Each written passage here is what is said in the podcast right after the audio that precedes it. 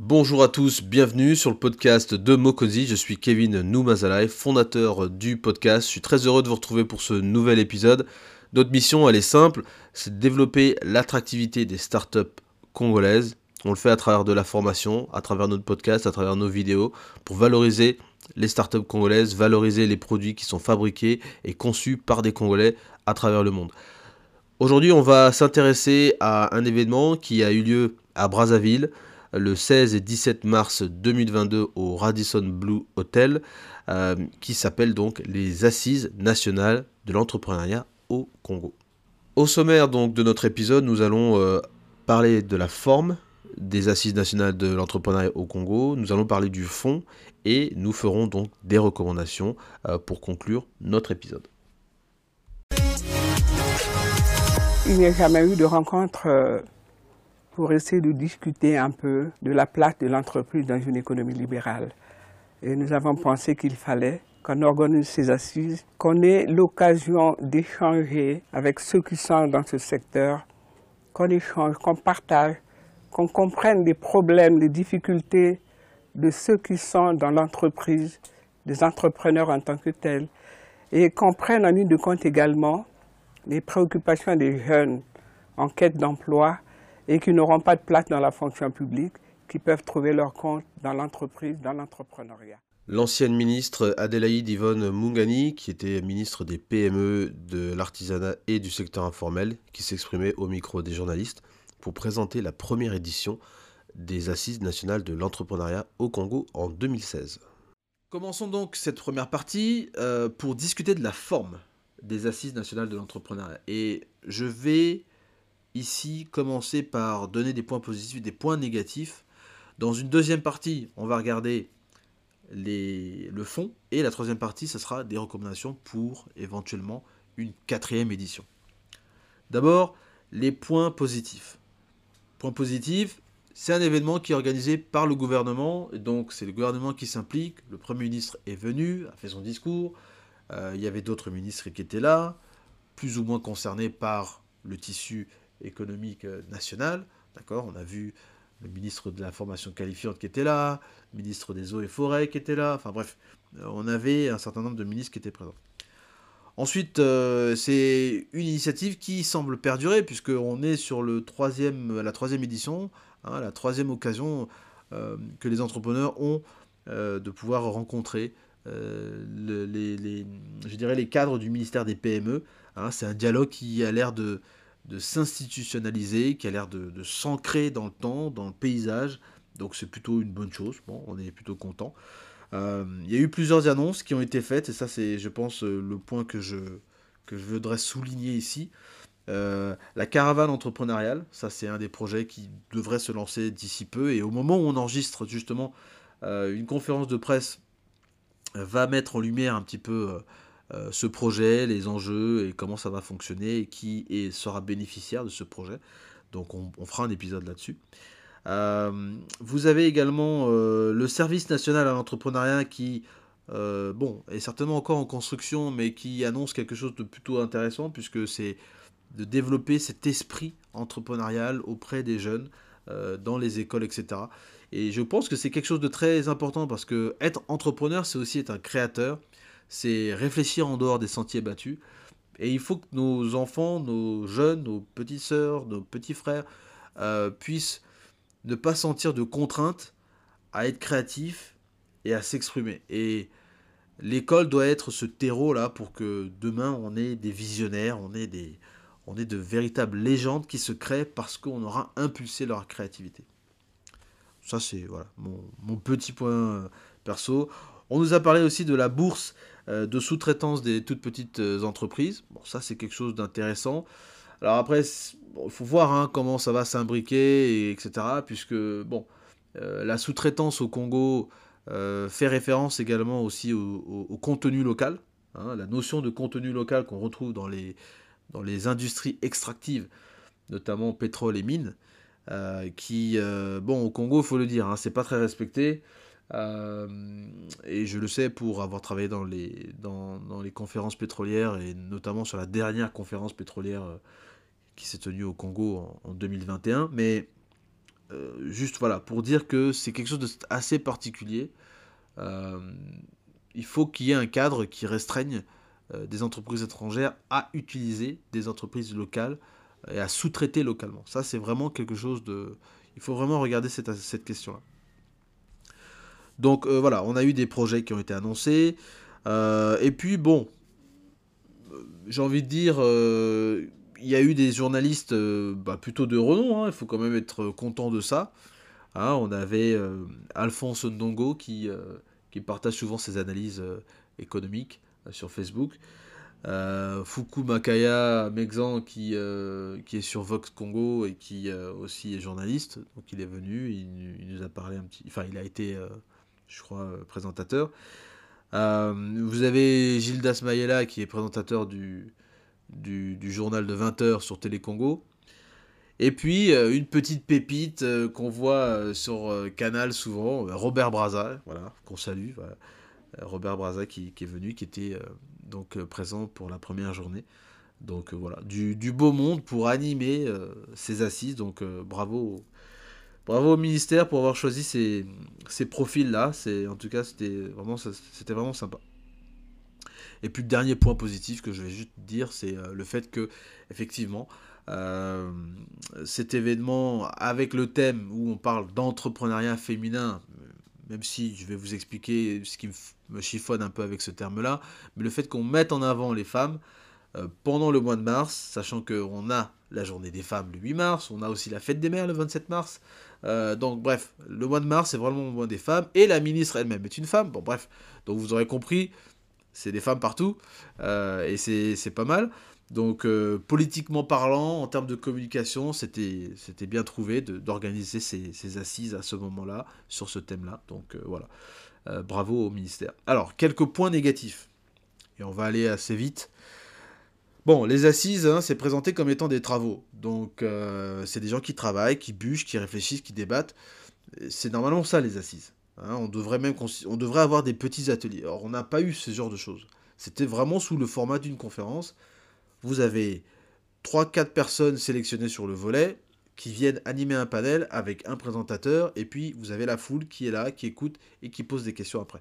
Voilà le, voilà le format du truc.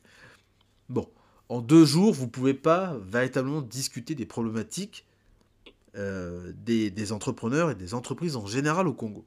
Vous ne pouvez pas regarder dans le détail euh, les soucis qu'il y a vis-à-vis de l'écosystème et vis-à-vis aussi, je dirais, de la relation que les entreprises entretiennent avec les services de l'État.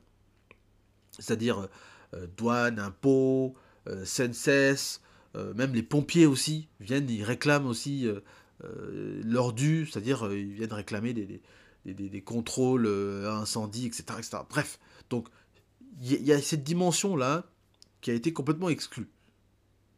Donc les gens sont venus poser quelques questions comme ça, on a répondu sur le volet, mais au finish, on n'a pas donné de plateforme et, et d'éléments pour qu'on puisse dire, bon, on va parler de ça, on va débattre et on va essayer de, de réfléchir sur comment on peut sortir des conclusions. Évidemment, c'est un événement gouvernemental. Il y a le bon côté de dire que c'est le gouvernement qui s'implique, mais il y a aussi le mauvais côté de dire que eux regardent les choses de leur côté. Et effectivement, ça vient s'appuyer sur la vision du programme de société du chef de l'État. Donc eux voient les choses à leur manière et ils veulent avancer dans une certaine direction. Sans aussi peut-être prendre en compte que la direction qu'ils veulent prendre pour les entreprises, il faut quand même inclure les entreprises là-dedans.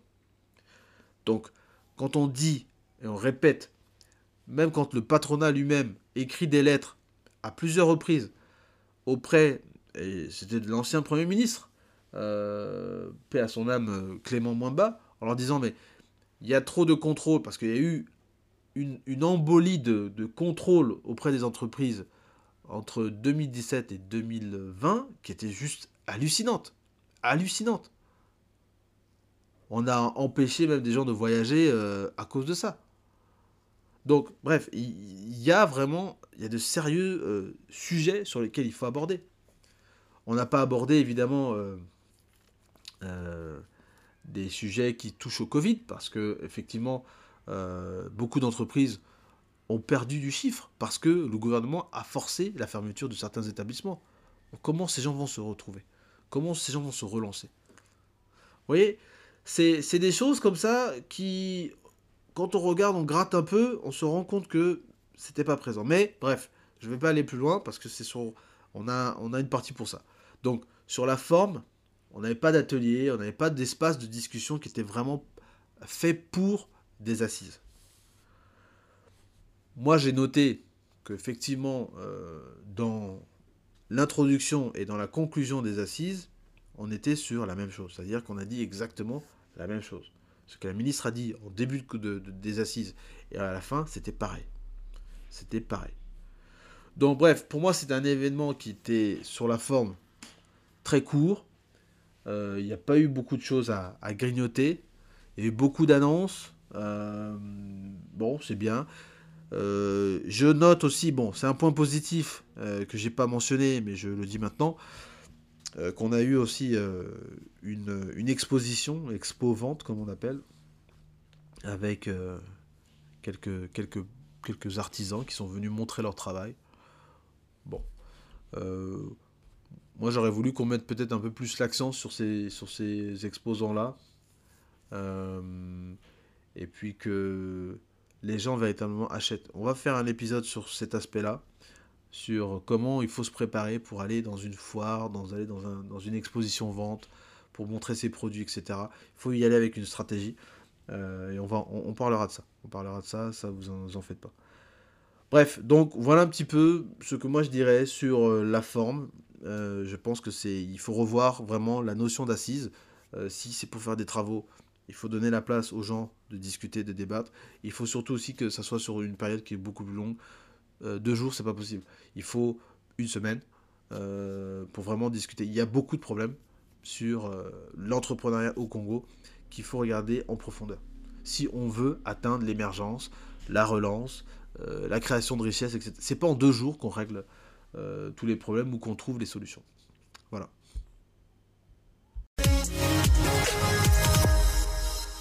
Nous sommes de retour sur euh, le podcast de Mokonzi. Nous continuons notre conversation euh, sur les assises nationales de l'entrepreneuriat. Et j'aimerais vous faire écouter un extrait de l'intervention du Premier ministre qui est venu donc rehausser par sa présence les assises nationales de l'entrepreneuriat euh, le 16 mars pour la journée d'ouverture.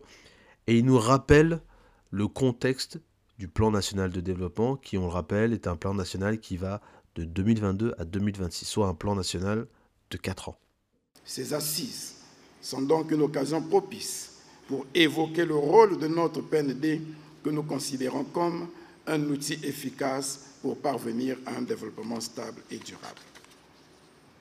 En effet, élaboré en fonction des priorités du projet de société du président de la République, Ensemble poursuivons la marche, que consacre le programme d'action du gouvernement, le PND 2022-2026 se base sur six axes, à savoir le développement de l'agriculture au sens large, le développement de l'industrie en lien avec les zones économiques spéciales, le développement du tourisme, le développement de l'économie numérique, la promotion immobilière et le développement des zones franches. Le PND, ça c'est vraiment un sujet dans le sujet.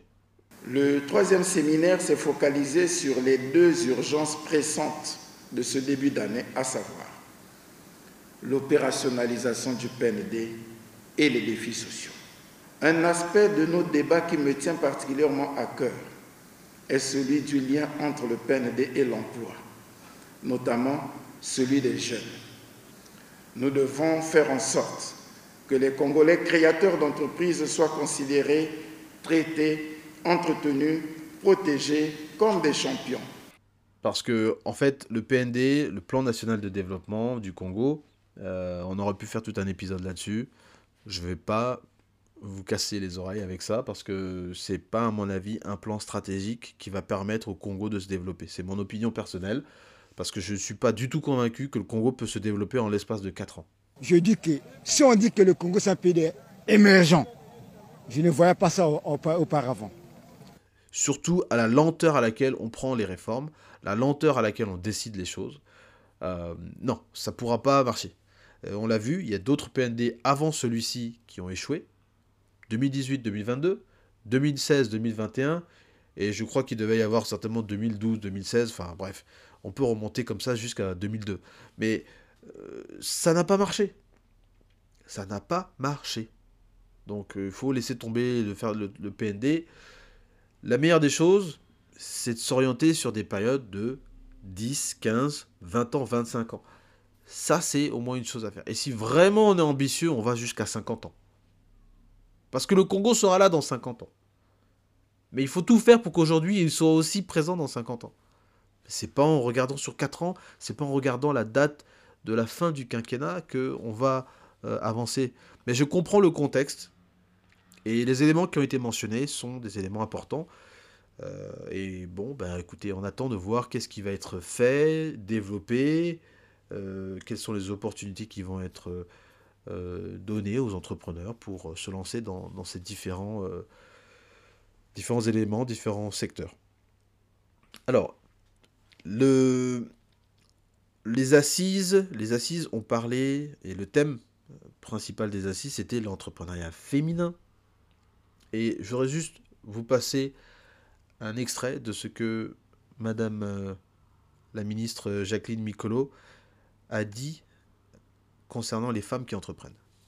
Il y a des modèles des femmes africaines, il y a des modèles dans nos pays, et les modèles d'aujourd'hui, ce sont les femmes qui travaillent la terre, les femmes qui sont dans l'agrobusiness, les femmes qui se lèvent tôt, qui travaillent et qui nourrissent leur famille. Ce sont les modèles d'aujourd'hui. Et ce sont les modèles que nous voulons que les femmes suivent. Et le gouvernement est là pour les mettre en avant, pour leur donner les outils qu'il faut pour qu'elles puissent euh, atteindre les objectifs qu'elles se sont fixés. Et qu'elles puissent aussi euh, casser le plafond de verre, se dire que c'est possible.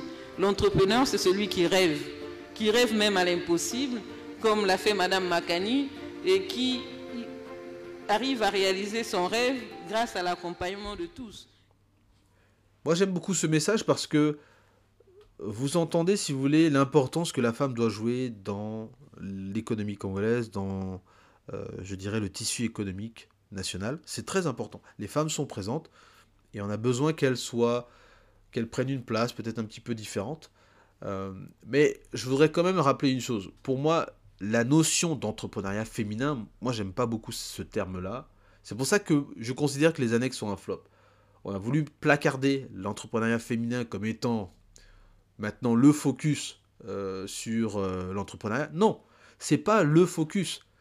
Ça ne sera pas le focus non plus. L'entrepreneuriat féminin, en fait, en tant que tel, est un concept qui n'existe pas. C'est un concept qui n'existe pas. Pourquoi? Parce que l'entrepreneuriat ne fait aucune distinction de sexe. Quand vous lancez votre entreprise, vous lancez votre idée, vous avez les mêmes problèmes que vous soyez homme ou que vous soyez femme. Maintenant, si on veut nous parler de discrimination faite aux femmes qui veulent entreprendre parce qu'elles sont femmes, à ce moment-là, il y a un discours à avoir et il y a effectivement euh, besoin d'appuyer, euh, je dirais, sous, euh, sous ce prisme-là, qu'on ne peut pas accepter qu'il y ait des discriminations faites aux femmes si elles entreprennent. Et il y a certainement des cas comme ça. Mais venir nous dire que l'entrepreneuriat féminin, c'est quelque chose de particulier, en fait, on, fait juste allusion aux femmes qui entreprennent.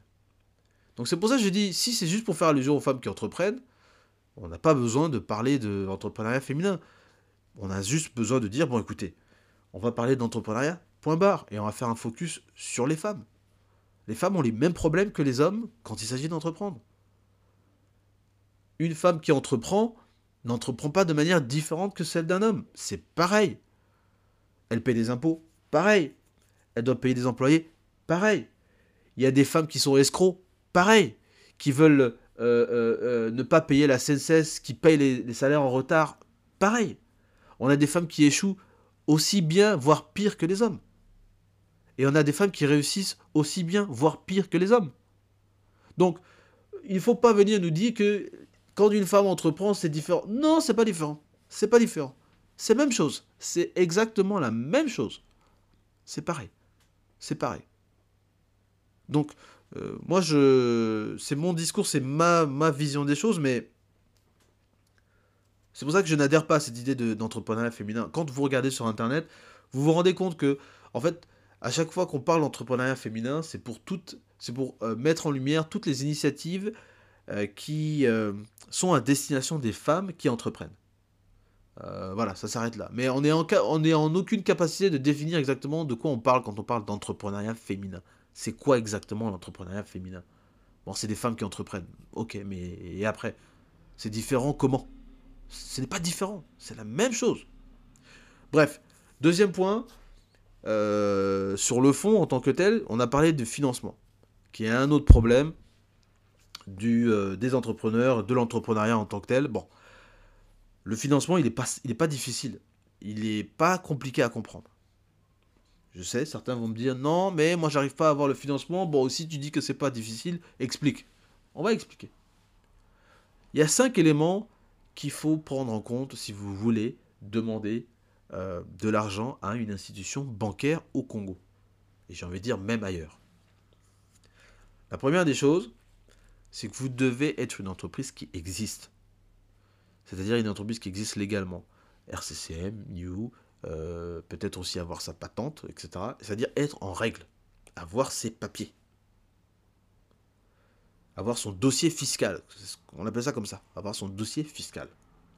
Si vous n'avez déjà pas ça, vous avez déjà chuté. Vous avez manqué la cible. Deuxième point, vous devez être client chez l'institution bancaire chez qui vous demandez de l'argent. Vous voulez demander après à la BCH Soyez client à la BCH. Vous voulez demander après à la Société Générale? Soyez client chez la Société Générale. C'est pas compliqué. Troisième point, vous devez avoir votre comptabilité et avoir des documents financiers. Le bilan, le plan de trésorerie, avoir aussi un business plan pour euh, ce que vous comptez faire avec l'argent euh, que vous voulez emprunter. Et vous devez aussi être capable, je pense, d'expliquer clairement votre modèle économique. On a fait un épisode là-dessus, mais je tiens à rappeler, le modèle économique, c'est hyper important pour les entreprises. Et voilà un thème, à mon avis, que les assises et le ministère des, PME devraient euh, travailler, sur lequel ils devraient travailler. Est-ce que nos entreprises sont rentables? Est-ce qu'elles produisent du chiffre? Est-ce que leur modèle économique ne souffre pas d'une concurrence déloyale de la part d'entreprises étrangères? Parce que c'est ça aussi il faut protéger le tissu économique national. Mais si on fait venir pour euh, euh, de l'étranger des Chinois, des Français, des Brésiliens, des Sud-Africains et que sais-je, des Libanais, et qui viennent et qui euh, compromettent les chances de développement des entreprises congolaises, comment voulez-vous qu'on puisse diversifier l'économie congolaise? Donc c'est important de comprendre le fonctionnement d'un modèle économique, on a expliqué dans le podcast les neuf euh, parties, les neuf éléments du, euh, modèle économique, c'est-à-dire du, du, canevas hein, dans lequel s'inscrit le modèle économique, pour qu'on puisse véritablement avoir une idée claire et comment on structure ça. Parce que du modèle économique vient le business plan. Voilà. Ensuite, Quatrième point, euh, effectivement, donc vous avez vos documents comptables, d'accord, ça c'est très bien. Vous devez aussi avoir euh, des garanties, d'accord. Vous devez avoir des garanties et être capable de présenter des garanties. Donc c'est là où le FIGA est intéressant parce que euh, il va être capable d'accompagner des entreprises pour justement apporter des garanties. Et puis, la dernière chose qui est importante, c'est que vous devez être en activité depuis au moins 3 ans. Donc, c'est là où la complexité est, vraiment importante. Et je reviens sur la notion de rentabilité parce que si vous n'arrivez pas à faire du chiffre, je ne vois pas comment vous allez survivre. Si il vous faut 3 ans d'activité pour emprunter, pour avoir un fonds de roulement qui va vous permettre de tenir, etc. Et si, si, si il vous faut arriver à 3 ans, je ne vois pas comment vous allez tenir. Donc c'est là où il faut comprendre comment ça fonctionne au niveau des entreprises. Et surtout pour celles qui se lancent. Et la direction générale des PME doit avoir un œil très attentif à ces choses-là. Parce que qui est-ce que le FIGA va aider s'il n'y a pas d'entreprise qui arrive à dépasser les 3 ans? Qui est-ce que les banques vont financer si les entreprises n'arrivent pas à dépasser les 3 ans? Ça va être des entreprises mornées. Donc c'est là où j'ai envie de dire, le fonds euh, des ANEC doit aussi s'appuyer sur ça. Comment vous protégez vos propres entreprises contre de la concurrence déloyale euh, euh, face à des entreprises étrangères qui viennent s'installer au Congo et qui signent avec de hautes autorités pour avoir accès soit à des terrains, des gisements, des marchés particuliers? Parce qu'il y a tout ça aussi. On n'en parle peut-être pas assez, mais il y a tout ça. Cette concurrence déloyale. Où on favorise une entreprise à la place d'une autre, simplement parce que, bon, quelque part derrière, et c'est là on revient aussi sur la corruption, que bon, ben voilà, il y a des facilités qui sont, euh, qui sont données. Bon, on n'avance pas plus loin, c'est des terrains glissants. on va juste conclure là, pour cette deuxième partie, sur le fond, d'accord, des assises nationales de l'entrepreneuriat. Et en complément, vous avez notre article pour que vous puissiez un peu mieux vous inspirer. Mais on a juste voulu, voilà, rapidement apporter, interpeller euh, ce que on pense euh, qui manque. Évidemment, troisième partie, on va parler des euh, comment dirais-je des recommandations qu'on va faire pour les ANEC pour, pour les la quatrième édition. Bon, on ne sait pas, peut-être que ça arrivera l'année prochaine, ou dans deux ans, ou à la fin du quinquennat, bon, peu importe. en tout cas, il y aura peut-être une quatrième édition. Donc, on... restez, restez connectés on va aborder donc nos recommandations.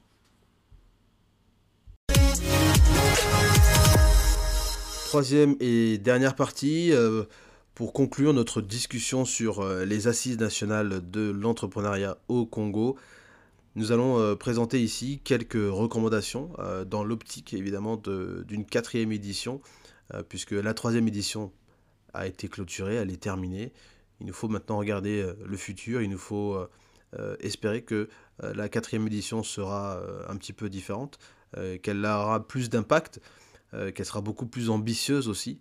Pas forcément dans le thème, mais dans la manière dont elle approche les problématiques. Je pense que il faut pas oublier que les entreprises ne sont pas des politiciens. Les entreprises sont dans l'action, sont dans l'exécution de tâches et dans leur capacité à pouvoir apporter un service, un produit au public. Les politiciens, eux, sont plus dans la communication. Donc euh, il nous faut absolument euh, renverser un petit peu la tendance. Et donc c'est pour ça qu'on va faire euh, quelques propositions. La première, c'est qu'effectivement, l'événement n'est pas assez long. Deux jours, ça ne suffit pas. Il faut au moins cinq jours, je pense, pour qu'on puisse vraiment discuter d'un certain nombre de problématiques. Même si on les connaît déjà et qu'elles sont plus ou moins présentes et que à travers même des médias comme le podcast, on, remet sur le tapis les problématiques du Congo. Et on a fait d'ailleurs un épisode à ce, niveau euh, concernant cinq éléments pour lesquels on ne devrait pas investir au Congo. Donc les problématiques, elles sont connues. Deuxième chose euh, qui, est, assez important, c'est qu'il faut qu'il y ait des ateliers pour améliorer cette capacité interactive qu'ont les ANEC. Avoir ce format euh, de panélistes vous avez des personnalités plus ou moins importantes euh, les unes avec les autres qui viennent juste pour euh, discuter d'un thème. On pose des questions et c'est un journaliste qui pose des questions. C'est un, un, mode participatif qui est, euh, qui est à sens unique. On a besoin d'avoir des ateliers pour qu'on ait une véritable discussion, un véritable débat. Alors il faut bien encadrer tout ça parce que sinon ça risque de, de tirer en longueur. et c'est vrai que le Congolais, bon, nous on aime parler, hein, on aime blablater, ça c'est sûr. Mais on a besoin de ce genre de plateforme pour que la, parole se libère. Troisième point, c'est la dimension itinérante des ANEC. Brazzaville est certes une capitale et il y a beaucoup d'entrepreneurs, beaucoup d'entreprises qui sont basées là-bas, mais on ne peut pas juste rester concentré sur Brazzaville. Euh, il faut aller dans d'autres euh, centres urbains, il faut aller en zone rurale également, euh, parce qu'il y a aussi des difficultés à ce niveau-là. Il y a des entrepreneurs là-bas surtout. Donc si des ANEC comme l'ancienne ministre des PME, Madame Bungani, nous le précise, euh, c'est pour être au chevet des entreprises. Donc, à par conséquent, il nous faut aller là où sont les entreprises, là où sont les entrepreneurs, et euh, comprendre ce, qui ne va pas euh, dans leur activité. Il y a la caravane entrepreneuriale, c'est déjà un début. Peut-être que ça pourrait être une extension de l'ANEC, je ne sais pas. Mais en tout cas, j'ose croire que ça pourra peut-être apporter quelque chose d'avantageux. La quatrième chose, c'est évidemment donner plus la parole aux entreprises. Comme je l'ai dit en introduction, les entreprises sont dans l'action. Les entreprises sont euh, pas dans la parole comme un politicien, un parlementaire, etc. Ils sont dans l'action. Donc, euh, leur donner la parole, c'est comprendre leurs problématiques, mais c'est aussi mettre en avant ceux qui euh, sont les plus importants, en fait, dans ces assises. Ce ne sont pas le ministère, ce ne sont pas les cadres du ministère, ce n'est pas le, les différentes structures sous la tutelle du ministère ou les, ou les autres ministères euh, ou le gouvernement au sens large. Non, ce sont les entreprises. Donc c'est à elles de prendre toute la place. On devra inviter des chefs d'entreprise, des banquiers, euh, des entrepreneurs, euh, des gens qui gèrent les incubateurs. C'est eux qu'on doit inviter, c'est eux qui doivent venir parler, c'est eux qui doivent nous expliquer la difficulté de leur, leur problématique. Moi j'ai rencontré des entrepreneurs, des chefs d'entreprise dans, dans, dans le pays et je peux vous dire que quand ils vous parlent des des, des, contrôles intempestifs euh, qu'ils subissent, vous avez même froid dans le dos. Vous avez froid dans le dos. Mais c'est cette parole-là qu'on a besoin d'écouter, savoir où se situe le problème. Ensuite, euh, le cinquième point, c'est de la convergence et de la synergie avec d'autres événements. Euh, je pense qu'on a, besoin de, faire ce qu'on appelle des crossovers Hein, c'est-à-dire euh, aller chez l'autre et que l'autre aussi vienne chez nous. On a des événements de référence maintenant au Congo, hein, comme Ozian par exemple, qui est un événement de référence pour l'économie numérique. Ils sont sur leur sixième édition. Je pense que c'est quelque chose de, très très important. Mais j'aimerais bien voir d'autres événements à la dimension d'Ozian, mais pour l'agriculture, pour peut-être l'immobilier, pour peut-être aussi la presse, euh, pour euh, l'éducation par exemple, euh, pour le sport. Il y, a, plein de, y a plein de choses importantes qu'on devrait, plein de sujets, de secteurs importants qu'on devrait, qu'on devrait aussi aborder. On n'a pas peut-être dit suffisamment, mais c'est vrai que la définition d'entrepreneur, elle est, elle est assez large. Mais moi, je considère que les artistes sont des entrepreneurs. Les personnes qui ont des professions libérales sont des entrepreneurs aussi. Un médecin qui décide de se mettre à son propre compte est un entrepreneur. Euh, pareil pour un, avocat, il doit avoir cette fibre entrepreneuriale pour dire ben, je vais aller m'installer à mon propre compte, euh, je vais employer un tel, euh, il faut que je crée une structure, etc. Donc tout ça, toutes ces personnes-là concernent le, ministère des PME et, devraient être concernées par les ANEC. donc voilà un petit peu les, points de convergence qui me semblent être importants. Et puis le dernier point, la sixième recommandation, c'est que les annexes soient une plateforme d'opportunité, pas simplement que les gens viennent se plaindre, parce que Dieu seul sait que euh, on peut se plaindre toute la journée, mais il faut que les annexes soient aussi une plateforme où les gens viennent pour trouver des opportunités, pour régler les problèmes liés à l'entrepreneuriat au Congo, et que euh, on puisse découvrir peut-être de nouvelles problématiques, mais qu'on puisse trouver de nouvelles solutions. Donc encore une fois, ça revient sur la dimension interactive, la dimension d'échange, euh, de parole. Euh, ça résume un petit peu tous les points que j'ai mentionnés. Mais il faut, il faut, voilà, il faut cette synergie, il faut qu'on puisse marcher main dans la main. L'émergence du Congo ne se fera pas avec le gouvernement. L'émergence du Congo ne se fera pas avec les entreprises. Et l'émergence du Congo ne se fera pas non plus avec euh, le public congolais. Elle ne se fera pas non plus avec les partenaires étrangers, les partenaires internationaux, etc. Elle se fera avec toutes ces personnes-là réunies. Donc c'est pour ça qu'il nous faut créer des ponts, il nous faut créer du lien avec tous ceux qui font avancer, avec toutes les parties prenantes. Euh, je pense que c'est le ministère est sur la bonne voie. En train ils sont en train de le faire avec des, conventions de partenariat, etc. Mais il faut aller beaucoup plus loin, il faut être beaucoup, beaucoup plus ambitieux. On n'a rien à perdre, franchement. On n'a absolument rien à perdre. Euh, et il s'agit de vraiment voilà, prendre le boulevard et puis de, rouler à 150 à l'heure euh, pour qu'on puisse avoir des résultats et, rapidement arriver à cette destination qui est l'émergence. Voilà, en tout cas c'est tout pour moi. Vous pouvez retrouver cet épisode sur Google Podcast, Apple Podcast. On a un site internet, le podcast.wordpress de. Euh, Twitter, Facebook, Instagram, vous pouvez nous retrouver, Mokonzi Podcast. Nous sommes sur les réseaux sociaux, laissez vos commentaires, euh, dites-moi ce que vous avez pensé de cet épisode, et puis euh, si vous avez des recommandations aussi pour les, les au-delà de ce que j'ai proposé. Euh, je serais ravi de les, entendre. En tout cas, on espère que cet épisode tombera dans les oreilles de qui de droit.